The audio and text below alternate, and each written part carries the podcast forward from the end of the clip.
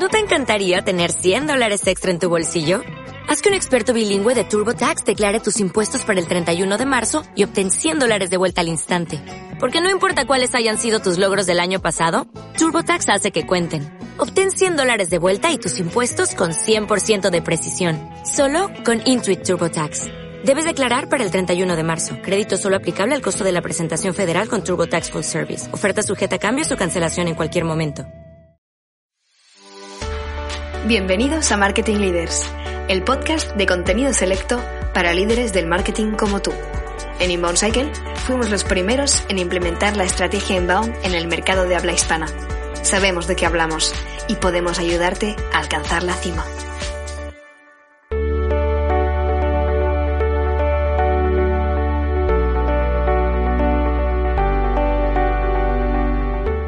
Bienvenidos de nuevo al podcast Marketing Leaders, un podcast para hablar de estrategias y tácticas de generación de demanda. Hoy tenemos con nosotros a David Jordán, Chief Revenue Officer de El Row. ¿Qué tal, David? ¿Cómo estás? Hola, ¿cómo estás? Muy bien, muy bien. Oye, muchas gracias por aceptar nuestra invitación. Y gracias, verdad, gracias a vosotros por tenerme. Este podcast promete, ya veréis. Bueno, antes de comenzar, dejadme que os presente un poco a David y por qué lo hemos invitado. Bueno, como os he dicho, él ahora mismo es el Chief Revenue Officer del Row, pero aparte está muy involucrado en otros proyectos, es partner de otros proyectos y de otras empresas digitales como Body Genius, Ketónico y Wizard Partners. Y bueno, ya de parte, pues bueno, David lleva los últimos 15 años trabajando en el mundo digital. Ha estado en multinacionales en Direct Consumer como Dell o también en el mundo de las startups con empresas como uh, Jarvis Digital, ¿eh? de la que fue CEO y además pues realizó un éxito en 2018. Bueno, David está muy involucrado en el mundo de la, de la docencia y en escuelas de negocio como ESIC, eh, de Bali o EAE. Oye David, eh, hablamos un poco de, de, los proyectos en los que estás más involucrado, ¿no? El RAW, Body Genius y Ketónico. Explícanos un poquito de qué van y, así nos, nos ponemos en, en materia. Venga, pues empiezo por el que al que le dedico más de mi tiempo y el que yo creo que es la más locura y más divertido, que es el Row. Y para explicarlo así muy sencillo, yo diría que el Row es la, la marca dentro del mundo del entretenimiento más experiencial que existe, sobre todo en el mundo de, de la música electrónica. Para los que no la hayáis disfrutado en primera persona, yo os diría que es, un, es una fiesta que puede ser desde, mm, hay varios formatos, desde 5 o 6 mil personas a 25 mil, que son los que vamos a hacer en Ámsterdam eh, la semana que viene, donde todo gira alrededor de ti, donde te vas a encontrar eh, desde artes circenses a juegos, a, o sea, entras y, y te, te, te, vas a otro mundo, ¿no? Si, si los adultos tenemos un, un, un Disney World es, es, es, este. Bueno, yo, yo, lo, yo lo tengo pendiente, la verdad es que tengo como varios amigos que me han hablado del tema y dicen, bueno, esto no nos lo podemos perder. y aparte ahora creo que en época, bueno, quizá no post-COVID, ¿no? Pero que empezamos a, a movernos un poco más, no sé, yo creo que apetece un montón. Cruzo dedos, yo creo que estamos ya activos en muchos mercados, gracias a Dios, pero yo no creo que tardemos mucho en, en volver a estar activos en, como decimos, en casa, en, en España. Ya se, pues, habrá, habrá algún tipo de medidas, etcétera, pero ya parece que este tipo de eventos, sobre todo el aire libre, como nosotros, empezarán a, esperemos, a, a levantar cabeza. ¿Y qué más te cuento? Te cuento, ¿eh? Saltamos de... Sí, sí, a Body Genius. Sí, Body Genius, mira, te explico Body Genius. Body Genius es una empresa que ya tiene algo de recorridos, eh, tiene siete años, es una direct to consumer, que es de, ¿cómo te diría?, de, de comida deliciosa, de que no, no, te hace falta sentirte culpable para comer, ¿vale? O sea, imagínate una Nutella que te puedes comer tanta como quieras, eh, echarle un vistazo después. Es una empresa que ha crecido muchísimo, sobre todo en los últimos tres años, y se ha crecido a base de crear una comunidad, sobre todo en Instagram, y con tráfico orgánico, y enganchar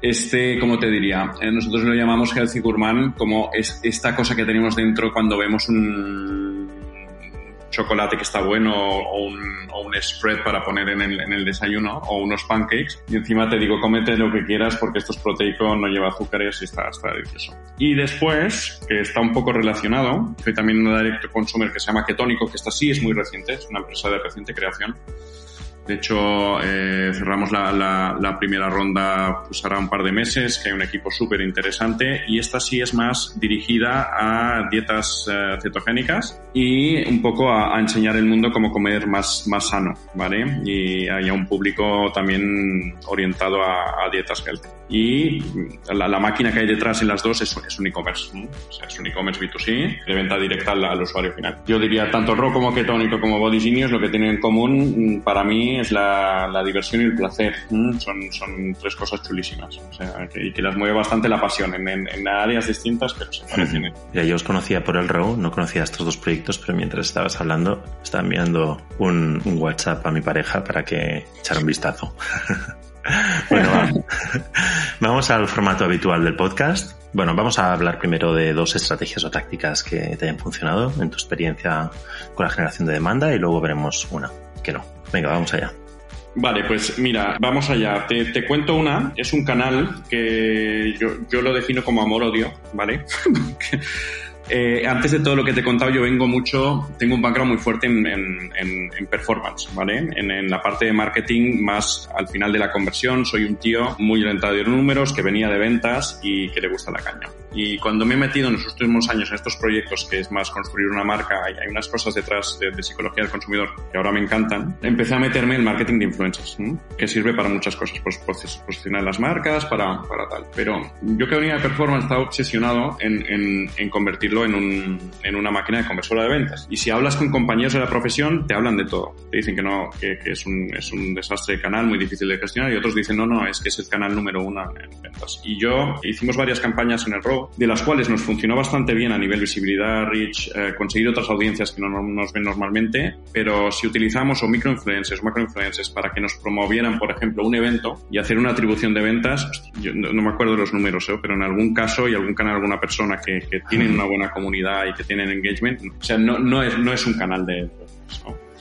Y, y, ahora que estoy en, en o sea, más recientemente en, en pues eso, en este vertical de comida healthy, ya cuando empecé con el, a involucrarme en el proyecto Bodiciños, veía que era el canal número uno en ventas y, que hay gente con 50, 60 mil seguidores, ¿no? que es una pequeña comunidad que le, lo, atribuyes con un código directo, ¿no? que es la forma a veces más fácil porque técnicamente en Instagram es difícil, y ostras, y es hacer un post o hacer un, story y se traduce a ventas, ¿vale? Y al final lo que acabas entendiendo es que el vertical es muy, muy distinto. Si tú quieres hacer una dieta más sana, tú sigues a gente que te gusta su lifestyle y de alguna forma la mimetización de lo que consumen y su capacidad de prescripción es brutal. Y, y creo que es un, y de hecho, ahora mi obsesión en, estas dos empresas es escalar el, el, canal. Porque yo vengo de publicidad programática y escalar es tocar cuatro campañas. Y aquí son seres humanos, ¿vale? Que esta es la otra. O sea, la negociación y el trabajo no es como todo el resto de canales. Es mucha relación humana. Da igual que utilices afiliación o lo que sea. Tienes que trabajar mucho el mano izquierda y tener un buen equipo o una buena agencia que sea capaz de relacionarse con, con personas, que al final son medios, pero son, son, son humanos y, y, toca negociar, hablar, tratar con ellos. Pues. te, te, iba a preguntar sobre esto, precisamente lo has mencionado ahora, ¿no? O sea, el tema de los influencers, y si me puedes responder, ¿eh? O sea, ¿trabajáis más con agencias o es algo que gestionáis vosotros directamente con los influencers? O sea, ¿cómo, ¿cuál es el formato que, que os parece mejor en este sentido? Vale. Mira, buena pregunta, eh, porque hemos probado varias cosas. En, las tres mmm, empresas es combinado, ¿vale? Eh, hay una persona dentro que, lleva una gestión directa y al final, digamos, como, estás limitado a poder gestionar hasta X influencers, te acabas apoyando en agencias, ¿vale? Y no solo en agencias, ahora empezamos a probar también herramientas. hay herramientas muy interesantes para, para discovery de, de, influencers, ¿vale? Que te permite micro-targetizar audiencias como hay una que se llama IMAI, que es de la agencia Líderes que funciona muy bien. Ahí vamos a probar otra seguramente mm, a ver qué tal nos funciona. O sea, es, una, es, un, es un mix de SaaS eh, más apoyo de agencias porque vale. más gestión directa interna porque creo que también tiene un valor, sobre todo los influencers, si tú eres una marca de, de nutrición y hablas directamente con el que está dentro y tú eres un influencer, te sientes mejor. Ya. mejor tratado. Y, y, y no tenemos ¿eh? la fórmula perfecta. Me, me, cuesta, o sea, me cuesta acelerarlo a nivel que, que, me gustaría. Y acelerarlo justamente porque funciona. O sea, ya. en el caso de, sí, o sea, de las marcas de, de, nutrición diría que es el, no siempre según la campaña, pero, pero suele ser la fuente número uno de la atribución de ventas. Oye, y mm, mira, porque este también es un tema que normalmente eh, es recurrente en las conversaciones que tengo, el sistema de precios, ¿no? Con estos influencers, o sea, ¿cuáles son los criterios? Me imagino que, que debe haber como algunos estándares, si trabajas con una agencia más o menos empiezas a tener algo de experiencia, ¿no? Pero de algún modo, ¿cómo acabas acotando, ¿no? El, el sistema de precios con influencer y de qué manera. Y bueno, no sé, este tema yo creo que despierta mucha curiosidad y si nos pudieras dar un poco de luz. Mira, eh, ayer tuve esta misma conversación con, con una de las agencias y, decíamos, mira, hay como un rango hablaremos en CPM, ¿vale? Porque al final no sabes por dónde pillarte, ¿no? Y ponerle como una especie de precio a las impresiones basado en un mercado que puede estar entre 10 y 20, ¿eh? que no es poco. Pero es muy difícil, eh, porque justamente te has encontrado negociando gente que tiene audiencias muy grandes y le gusta mucho tu producto, lo único que quiere es mm, que le mandes producto y como mucho un deal de afiliación y gente que tiene audiencias que tú ves que son pequeñas, no va a tener mucho reach, que te piden un fee fijo una, muy exagerado. No es un mercado regulado, ¿vale? Pero como estás del lado del que se gasta el dinero, a ver, lo ideal es lo mides a ROAS, si lo miras, si lo miras a tal para ver cuándo me inviertes más o menos, pero antes de esto, para poner un, un precio normal, pues lo, lo, pasas a una especie de CPM estimado, ¿vale? Pero esto te lo digo y suena muy bien y la realidad es que te encuentras con cosas la selva. Muy, con muy poco sentido, es muy selva, sí es muy, es muy selva y no, no hay un estándar de mercado, no, no existe. ¿Mm? O sea, te lo acabas encontrando porque vas comparando y, y, y al final dices, bueno, pues eh, este está, según si lo calculo, lo paso a CPM, pues me cuadra más o menos con los demás. Muy bien. Oye, vamos a cambiar de tercio. A ver, cuéntanos algo más que, que tenga que ver con generación de demanda. Sí, mira, nos vamos a eventos, nos vamos a, al ROW y que he disfrutado como loco la parte de performance que se vende de una forma muy distinta y te podría, que suene muy, muy, muy topicazo, pero dices, ostras, ¿cómo tengo que hacer para vender un evento? Solo te tienes que dedicar una cosa, es fear of missing out. Ya está. O sea, tienes que generar, que, que se basan dos cosas, ¿no? Generar eh, sensación de escasez, escasez y esta sensación de que te puedes quedar fuera, ¿vale? Ya. Y eh, yo creo que se puede hacer con cualquier tipo de evento, porque me dices, ostras, que vendes música electrónica y, siempre, mira, eh, nosotros tenemos, por ejemplo, dentro del Row, hay otra marca que es mucho más conocida a nivel nacional, que es Monegros, que es un, es un festival en el desierto que lleva 25 años haciéndose. Ahora, eh, tiene que volver, tenía que volver en 2020, pero volverá en 2000, 2022, ¿vale? Monegros es un desierto y históricamente la máxima capacidad es, líquida, en el sentido de que nunca se ha vendido todo, porque se, o sea, no, no, llega un, soldado, pero podría llegar. Entonces, para poder conseguir ven, vender más y tal, o sea, al final sacábamos baches de tickets de 5.000 en 5.000 y no avisábamos cuando iba a salir el siguiente, ¿vale? Entonces, puedes crear esta sensación de escasez y, y, y, de nerviosismo y la gente dice, ostras, vamos a sacar 5.000 tickets el martes de la semana que viene a las 12 del mediodía, ¿vale? Y es guapísimo, porque a las 12, o sea, y, y vas creando esta sensación. Y visualmente hay mil formas de hacerlo, hemos jugado muchísimo, ¿no? Eh, si una persona ve una barra que se llena, parecen cosas psicológicamente no puede ser. ¿no? Pues si tú tienes una barra que se llena y pones de boom y te sube hasta el 80%, y, las conversiones suben más. A mí me encanta esta parte. Da igual que sea un evento como, como el nuestro, como un evento B2B. Yo lo he visto, por ejemplo, y lo hace muy bien. Los que organizan el Affiliate Wall, que lo hacían en, antes en Berlín, ahora en Barcelona, no sé si lo siguen haciendo, pero como soy target, yo veo mucha publicidad y digo, ostras, pero si están haciendo, se parecen las creatividades del Row, ¿no? Y después creas los tiers de precio. Cuando no sabes tal, dices, vale, pues mira, si lo compras o solo me quedan tantos y a partir de mañana subirá un 30%, o sea, tienes que crear esa sensación de que te puedes quedar fuera. David, tendríamos que hacer un ebook o algo sobre este tema, un monográfico, porque es súper interesante. De hecho, eh, eh, bueno, realmente todo esto del tema de la escasez ¿no? y la urgencia, ¿no? son no como de los dos principios, creo que de los siete de Robert Cialdini, ¿no? De, de, de, su libro de Influence, y creo que hay tantas maneras, ¿no? O sea, vemos tantas existen tantas maneras de generarla, ¿no? Pero creo que la, la, la, la rueda está muy, muy inventada, ¿no? Seguro que hay maneras creativas de hacerlo, pero me parece también un tema súper interesante. Incluso también en el ámbito B2B, ¿no? Me comentabas que también hay como muchas maneras también de, de, de en este tipo de eventos implementarlo. O sea que yo creo que en B2B, sobre todo empresas que, por ejemplo, nosotros que organizábamos, bueno, ahora volveremos con este tema, ¿no? Pero este evento anual que era el uh, Inbound Leaders, ¿no? Bueno, que era un evento de unas 800 personas a una vez al año, bueno, era un sufrimiento llenar el evento, ¿no?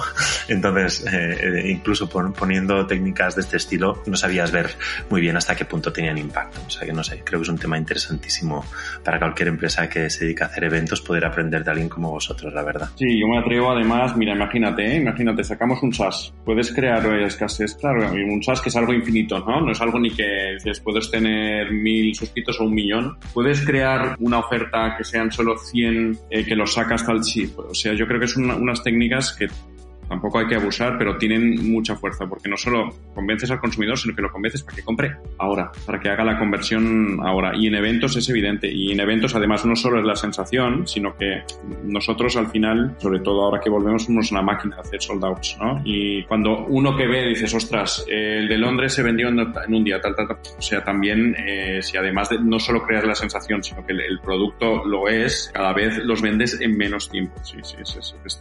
Interesante. Oye, y una pregunta más, esto ya más orientado al, al, negocio del REU. O sea, aparte de estos eventos que organizáis, ¿también organizáis eventos para, para terceros? Por ejemplo, una empresa que quiere montar algo o no, directamente vais, ¿sí? ¿Lo hacéis o no esto? Sí, eh, esto de hecho es una línea de negocio mira, nosotros eh, está la parte B2C, pero en la parte B2B trabajamos de dos formas con las empresas. O como tenemos tanta audiencia, tanto offline como online, que hacemos algún acuerdo de visibilidad, pero no, no a la antigua de decir, bueno, es que soy sponsor y me pones el logo aquí y allá, sino que co-creamos concepto, ¿no? Por ejemplo, con una empresa de cervezas que se llama 8.6 hemos llevado un avión al desierto y hemos, ahora vamos a sacar un documental de cómo hicimos llegar el avión hasta ahí, se va a convertir en un club dentro del festival, sí. crear este contenido conjunto. Pero desde, porque por la demanda, porque nos tocaban la puerta con esto, desde, y ahora lo volveremos a relanzar, tuvimos, alguna no llegó a salir al final por, porque empezó el COVID, pero hacer eventos ad hoc con, con empresas, que es, y, y, eran de cosas muy distintas, desde que quieras hacer un, tengas mil empleados y quieras montar un, un super evento para, para tus empleados, o, por ejemplo, que íbamos a hacer uno que era una serie de, de, inauguraciones de retail y montarte como un mini el row en cada, en cada inauguración. Sí, sí, sí, es algo que yo creo que tiene mucho, o sea, mucho futuro.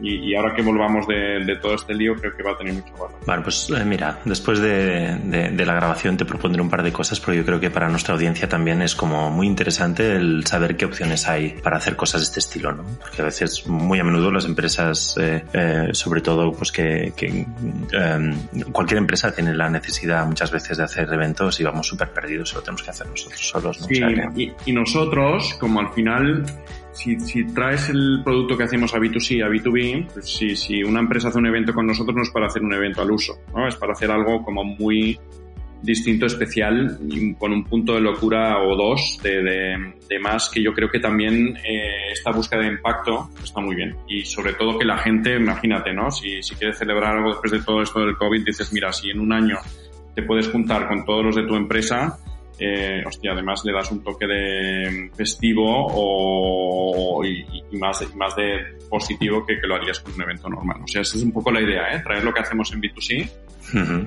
y, y, atrevernos a meterlo dentro de las empresas, a ver qué pasa. Muy bien. Oye, vamos a algo que nos haya funcionado. Mira, te cuento un, una historia que es como el, el estos cuentos que se repiten y que lo he ido viendo en, en, en, varios proyectos. Y te cuento uno de, primero así que fue como más, más grande hace igual seis años cuando estaba en Softonic. Seis, siete años. Softonic, es una empresa súper bien posicionada en el mundo de desktop, descargas de software, etcétera. Cuando tú tienes una marca muy bien posicionada en un producto, en un vertical, eh, tú crees que tienes un vertical vecino o un, o, o un, mercado vecino y que vas a hacer lo que estás haciendo en, en la caja número uno, en la caja número dos, y funciona, ¿vale? Y que tienes una marca y, y no pasa, ¿vale? Y mmm, en ese momento, Softonic ya tenía el, el toro del, del, mundo mobile en, en, la puerta y lo, hizo lo que hacen muchas empresas, decir, bueno, estoy en otro entorno, si aquí hago descargas de software, pues eh, me voy a mobile y hago descargas de aplicaciones. Y, por ejemplo, el mundo mobile, el mundo de descargas de aplicaciones es un monopolio de Apple y Google y, y, y ahí uno no puede montar un, un store más y, y, no salen. Las cosas, habían proyectos muy grandes, no salían. La única forma en que han salido proyectos adelante eh, fue empezando desde cero. empezando, vale, queremos hacer mobile, qué verticales funcionan en mobile, se creó una marca distinta y, se empezó desde cero. Pero es que esta misma historia me la he ido encontrando en, pues, en, varios, en varias empresas, en varios puntos. Y si voy más atrás, incluso en Dell, eh, también nos pasaba lo mismo. O sea, potentísimo montando ordenadores. yo viví el paso también de los primeros smartphones y no es una marca cool y no se vendía ni uno, aunque los specs técnicos eran brutales. Y hoy día no me lo encuentro, pues es un dilema que siempre está en la mesa, ¿no? De decir, ostras, eh, el RAW en su vertical tipo de música y audiencia es brutal, ¿vale? Y tiene, es un love brand de estos que hay gente que se tatúa la marca, ¿vale? O sea, en Instagram a veces de vez en cuando hacemos rondos que la gente nos mencione y salen 400 menciones de tatuajes. Es muy fuerte esto, que alguien se tatúe tu, marca en el cuerpo, ¿no? O sea, y dices, vale, pues cojo la marca El Row y podríamos hacer cualquier cosa by El Row que funcionaría, ¿no? Y nos hemos dado de bruces con, bueno, con cosas de merch que han funcionado, algunas que no han funcionado, que no han funcionado nada bien. Y, y, siempre le hemos dado vueltas, pero es un debate que lo he visto en muchas empresas. Y lo que he ido aprendiendo es que por defecto no va a funcionar, ¿vale? Que después vaya a funcionar, lo vemos. Y si no lo ha conseguido Google con algunos productos, ¿vale? Que Google es un monstruo de marca, pero no es una marca cool como, por ejemplo, montar una red social y, todo lo que han hecho in-house nunca ha funcionado, sea Google Plus o sea las mil cosas que han discontinuado. Yo creo que por defecto una marca no tiene un posicionamiento universal, eh, sobre todo en verticales, tiene muy buena asociación con, con un producto, con la forma de ser, con una audiencia y no son tan flexibles, ¿no? Y tenemos una marca muy potente y lo vemos desde dentro y nos parece que tenemos ahí un avión de combate y la quieres usar para ir eh, en vez de, o sea, para expandirte horizontalmente y no te. ¿Y algún criterio al que hagáis llegado para decir, vale, sí, eh, por defecto no va a funcionar, pero pensamos que aquí sí, aquí sí, aquí sí?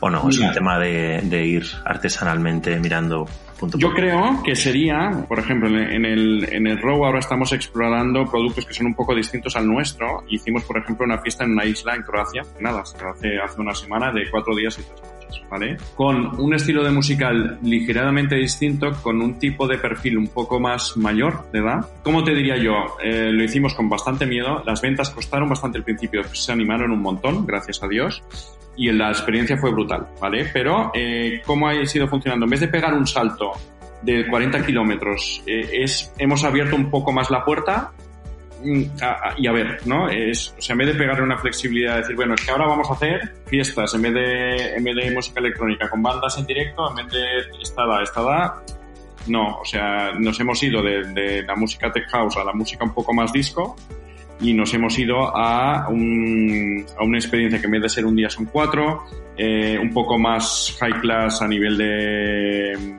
de, bueno, ahí tienes comida, tenías eh, glamping, era una cosa así muy chula, pero tenías, si tú lo ves y, ves el contenido, la esencia, el tipo de fiesta continuaba siendo el rock. Y hubo muchos fans, ¿no? Que hicieron un esfuerzo de económico más y se encontraron lo que se esperaban, ¿no? Pero bueno, ya se ha abierto un poco y, esto nos va a permitir seguramente ir desarrollando este producto, pero no nos hemos ido de, digamos, de, de, un pueblo a otro, ¿no? Y, es hacerlo con cuidado. Pero no tengo la fórmula. O sea, no, tengo la... Antes decías, ostras, eh, por ejemplo, Amazon, ¿no?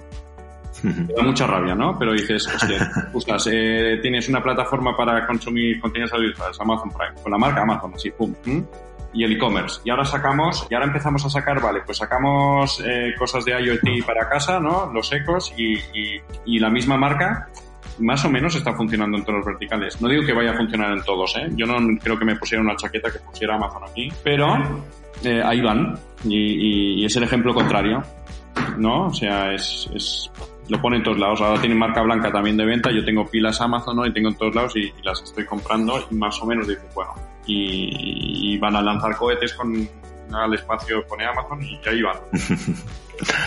Oye David, eh, bueno, igualmente la verdad es que creo que como reflexión es súper interesante sobre este tema. O sea que bueno, oye, muchísimas gracias por haber compartido mm, pues tu sabiduría aquí con nosotros y este tiempo. Y, bueno, nada, oye, nos vemos muy pronto. Sí, gracias a ti. Lo he disfrutado un montón. Muchas gracias. Gracias, un abrazo. gracias. Hasta pronto. Deu.